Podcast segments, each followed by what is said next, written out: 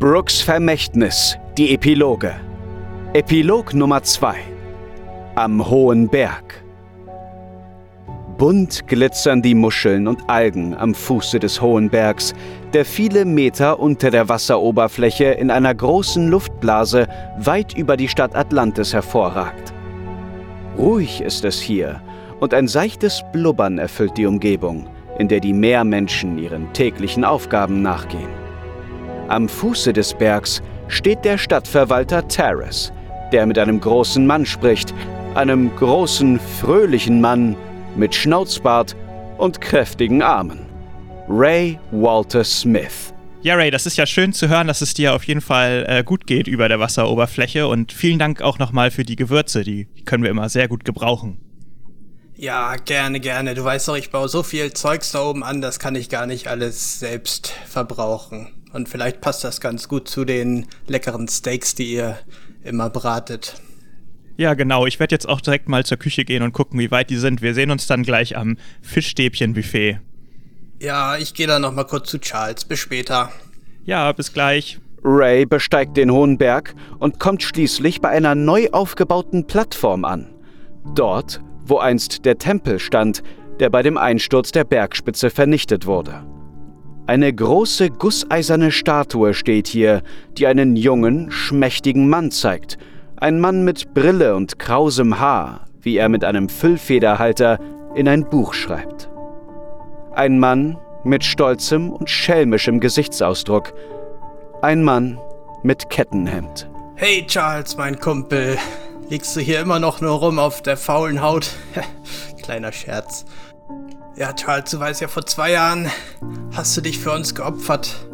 Ähm, ich war gerade bei Taris und habe ihm eine meiner Gewürzmischungen gegeben. Heute haben wir wieder ein Festessen, um dich unter anderem zu ehren und die Befreiung von Atlantis zu ehren. Ähm, ich hatte dir erzählt, dass ich an der Mühle vom Schriftsteller arbeite und äh, es hat mich ziemlich lange gedauert, die wieder in Gang zu bekommen. Da hätte ich echt die handwerkliche Hilfe von Werner gut gebrauchen können. Der hätte mir da bestimmt gut geholfen, aber jetzt habe ich es auch geschafft. Das Mühlrad dreht sich wieder und ich kann endlich in der Mühle wohnen. Ich kann jetzt auch das Weizen endlich schroten, was ich da anbaue drumherum, um den Whisky herzustellen, den ich schon lange geplant hatte. Ich habe den Seemenschen schon so viel davon erzählt und jetzt äh, erwarten die einiges. Deswegen muss ich jetzt auch äh, einen guten Whisky natürlich abliefern. Der wird äh, bald fertig sein, hoffentlich dann. Aber manchmal ist es schon ein bisschen einsam da oben auf der Insel ganz alleine in der Mühle. Ähm, deshalb komme ich ganz gerne hier nach unten zu den Seemenschen und äh, verbringe ein bisschen Zeit mit denen. Ja, da fällt mir aber gerade noch was ein.